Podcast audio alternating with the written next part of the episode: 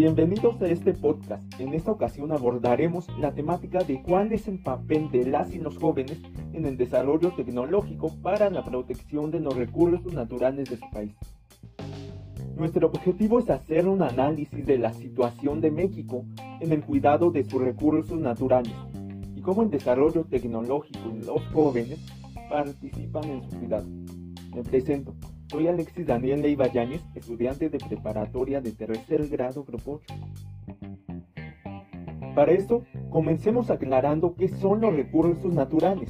Según el Kernin, es cualquier cosa que se obtiene del medio, ya sea biótico o abiótico, para satisfacer las necesidades o deseos humanos. Es decir, que son todas las cosas que se encuentran en la naturaleza y pueden tener vida como la fauna o no, como algunos minerales se utilizan para nuestras necesidades de alimentación, vestimenta, vivienda, etc. o satisfacer las demandas de los sociales como dispositivos electrónicos, electrodomésticos, automóviles, joyería, entre muchos otros. Ejemplos de estos son los minerales, la fauna, agua, aire, gas o petróleo. Dado que los recursos son demasiados, se han clasificado según algunas de sus características en tres tipos, los cuales son según su velocidad de regeneración como renovables y no renovables, según su disponibilidad y viabilidad como recursos en stock, potenciales o en reserva. Finalmente tenemos la clasificación de recursos bióticos y abióticos, si representan un organismo vivo o no.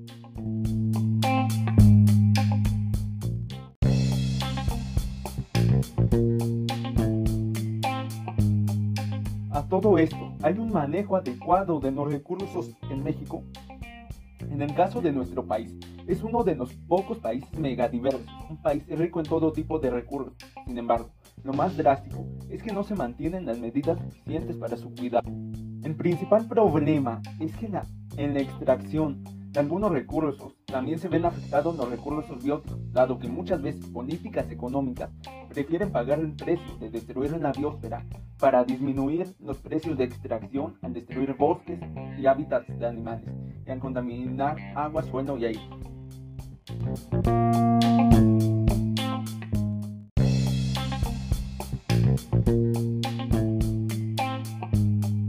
Algunos bajo esa preocupación, incluidos los jóvenes, han propuesto varias leyes de todo tipo para el cuidado del medio ambiente, desde el cuidado de cuerpos de agua, de bosques, animales, reservas, pero simplemente no se cumplen y muchas ni se conocen por la mayoría de la población. Por mencionar solo la principal, la ley Legepa, una ley demasiado extensa. Por otro lado, el desarrollo tecnológico, como siempre, se ha caracterizado surge a partir de la aplicación del conocimiento para buscar satisfacer una necesidad.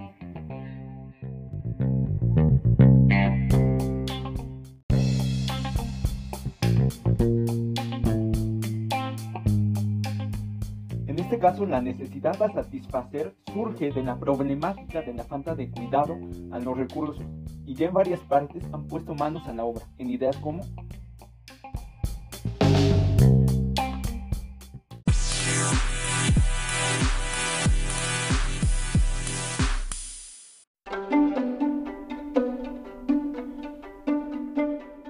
Sensores de contaminación, es cierto, no solucionan como tal una problemática, solamente muestran datos, pero ante estos datos, el gobierno o las organizaciones pueden tomar algunas estrategias.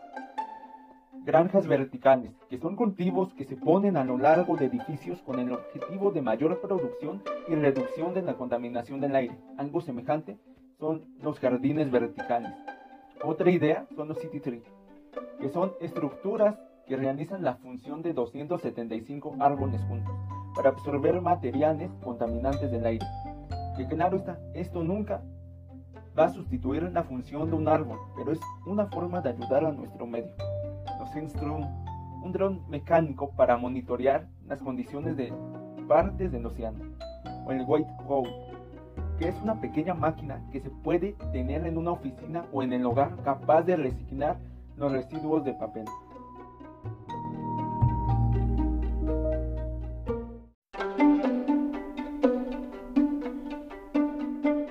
Todas estas ideas tienen un origen.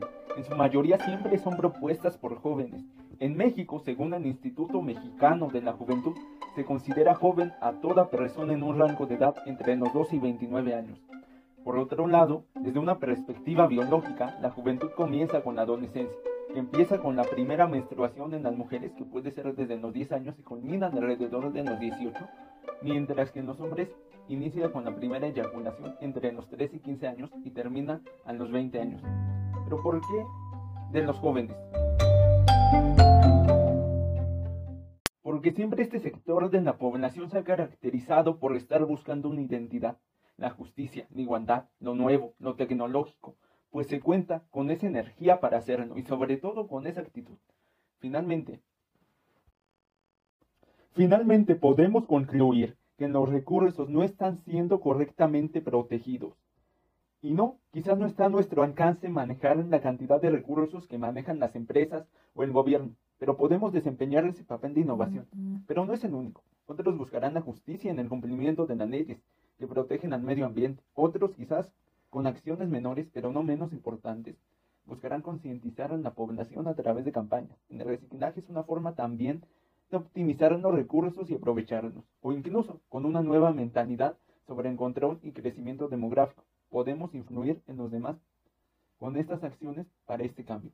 No olvidemos que si nos sumamos, somos más los que con pequeñas acciones podemos realizar un gran cambio.